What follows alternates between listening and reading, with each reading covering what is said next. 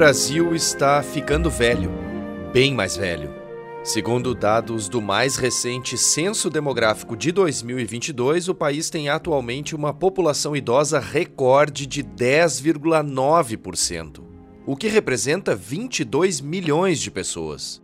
Em 2010, por exemplo, o número de idosos era de 7,4%, ou seja, 14 milhões de habitantes.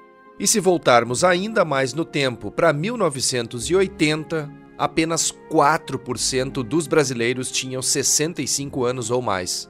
Devido a isso, especialistas acreditam que o Brasil possa estar no caminho da mesma transição demográfica enfrentada na Europa, onde 21% da população é idosa.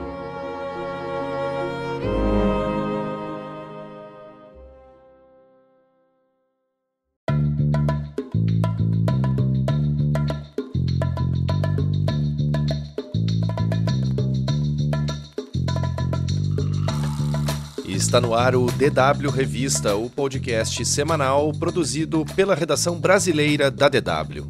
Eu sou Guilherme Becker e falo diretamente de Bonn, na Alemanha. Nesta edição, vamos abordar o envelhecimento recorde da população brasileira. Quais fatores levaram a isso? Como o país vai lidar com a diminuição da população economicamente ativa e administrar um maior número de aposentados e também os jovens no mercado de trabalho? Para responder a essas e outras perguntas, eu me conecto com Brasília, onde está a minha colega de DW, Jéssica Moura. A Jéssica é repórter e produtora e recentemente escreveu um extenso artigo sobre o envelhecimento da população brasileira. A transição demográfica ela impõe de cara um desafio econômico. Como os governos vão equacionar essa questão da redução na força de trabalho com o aumento na demanda por aposentadorias? Então, como custear essa previdência é um primeiro ponto.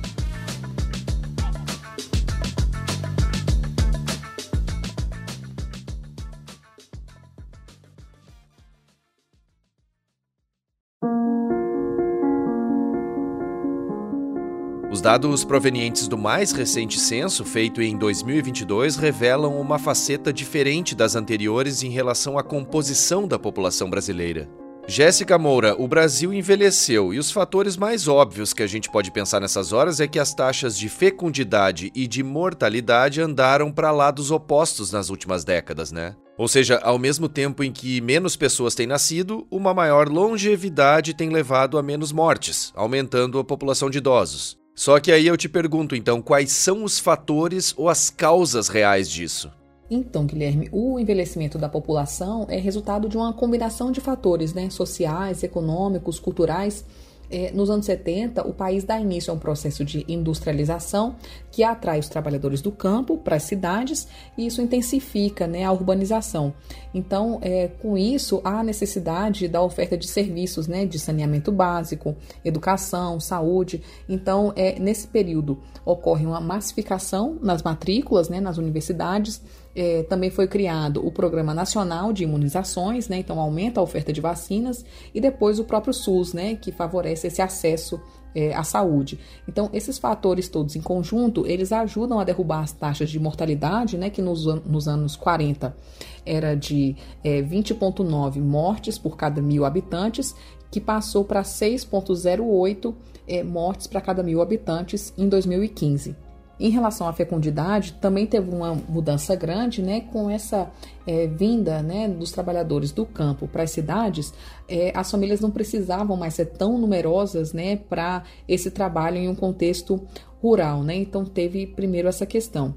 Além disso, essa ampliação, né, do acesso à educação e também a métodos é, anticoncepcionais é, contribuíram para que as mulheres passassem a adiar a maternidade, né? E com isso, é, a as taxas de fecundidade, que nos anos 60 é, eram de cerca de seis filhos por mulher, hoje é de 1,76 filho é, por mulher, o que não dá nem para repor a perda populacional. Jéssica, e o que teria surpreendido o censo neste caso seria a velocidade com que isso ocorreu, não é mesmo? Exatamente, Guilherme. O que chamou a atenção realmente nesses dados foi o ritmo acelerado desse envelhecimento da população, porque há uma queda na proporção de jovens e um aumento na quantidade de idosos já era um cenário esperado até mesmo por conta dos censos anteriores, né, que já traziam esses dados de queda na taxa de fecundidade, de mortalidade. Mas tudo isso aconteceu em um intervalo de tempo muito curto, né, concentrado ali entre eh, 50, 60 anos, né? Na Europa, por outro lado, esse processo de transição demográfica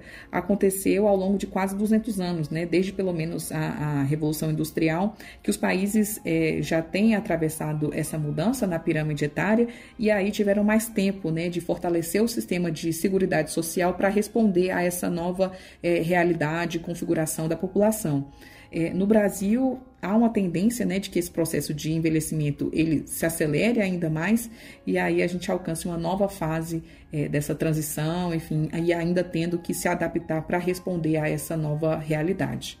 Ouçam só, por exemplo, o que diz a Júnia Quiroga, representante auxiliar do Fundo de População das Nações Unidas no Brasil sobre essa questão da velocidade do envelhecimento comparativa, digamos, entre Europa e Brasil. Sim, a gente está indo na mesma direção, na direção da consolidação da transição demográfica. É, no entanto, em que pese a direção seja a mesma, o ritmo é bastante mais acelerado. É, na Europa, os países é, consolidaram essa transição demográfica em cerca de 200 a 300 anos, e na, na América Latina e Caribe, e portanto no Brasil, isso tem acontecido muito mais, de maneira muito mais acelerada. Então, a expectativa é que em, em não mais do que 100 anos ocorra a, a consolidação da transição demográfica, que seria realmente né, o, o envelhecimento de fato né, da população. Esse, o grupo populacional superior a, a a população de 60 anos ou mais de idade ser o único grupo populacional que cresce.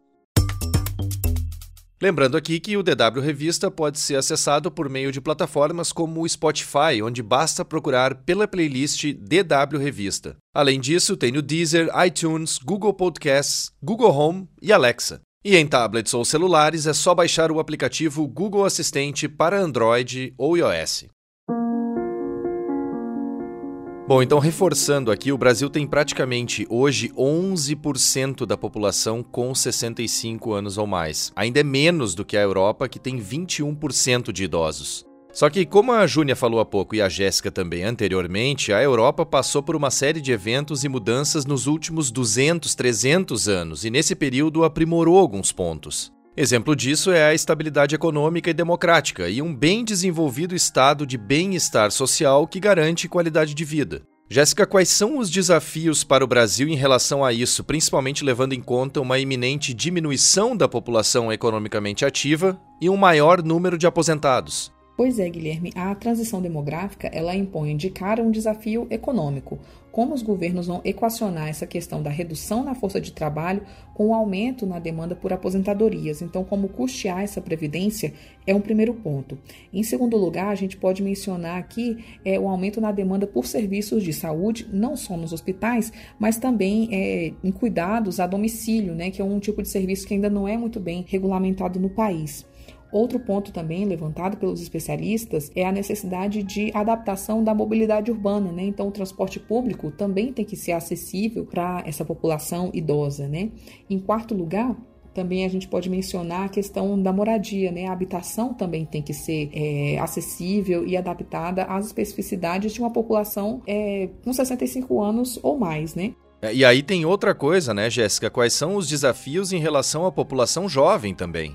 No caso dos jovens, a grande questão é em relação aos empregos, né? Uma vez que a população economicamente ativa vai estar numa proporção menor, então há uma necessidade de aumentar a produtividade desses empregos para que a renda seja maior. E uma das saídas para isso é justamente investir na qualidade da educação. Com menos pessoas jovens, há uma pressão menor por vagas né, em instituições de ensino. Então, com isso, abre-se um espaço, né, há uma oportunidade justamente para é, melhorar a qualidade da educação.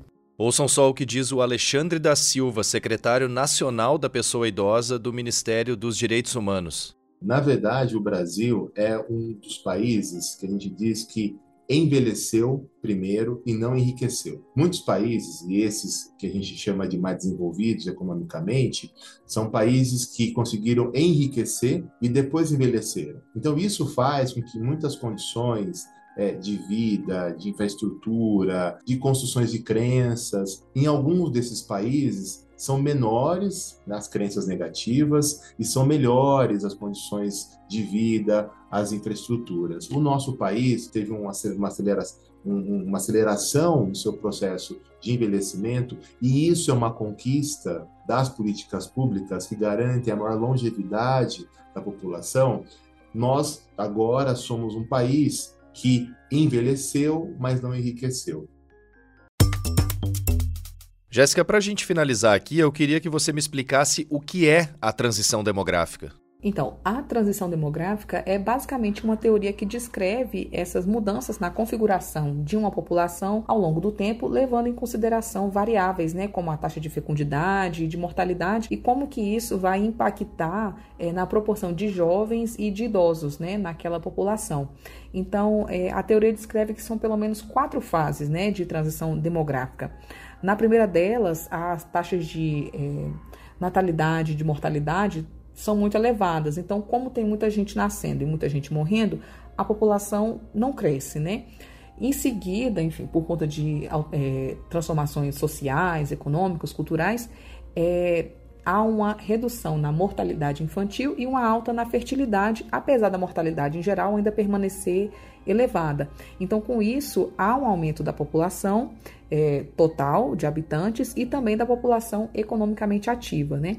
Numa terceira fase, e é nessa que o Brasil está inserido, é, tem uma queda na, na fecundidade e com isso, então, tem menos crianças nascendo e a base da pirâmide ela começa a ficar é, mais estreita por conta disso, né? Numa última fase, né, que é essa que a Europa atravessa atualmente, além da fertilidade está é, tá em baixa, também tem uma redução da mortalidade, né? Então, é, o topo dessa pirâmide etária ela começa a se alargar com a maior quantidade de, de idosos.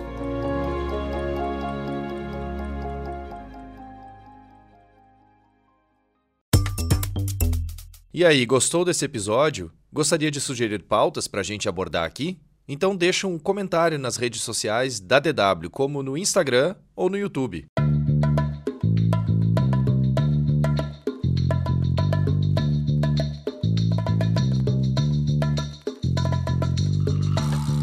A edição desta semana do DW Revista fica por aqui. Mais conteúdos você encontra no nosso site. Acesse dw.com/brasil. Não deixe de acessar o canal da DW Brasil no YouTube. Lá tem explainers, reportagens e também vídeos curtos sobre diversos assuntos. DW Revista é uma produção da DW, em Bonn, na Alemanha. A produção, a apresentação e edição técnica são minhas, Guilherme Becker, com apoio de Jéssica Moura, que você ouviu conversando comigo durante o programa. Revisão final, Fernando Caulite. Coordenação, Rafael Plezan. O DW Revista volta na sexta-feira que vem. Obrigado por acompanhar a gente e um bom final de semana.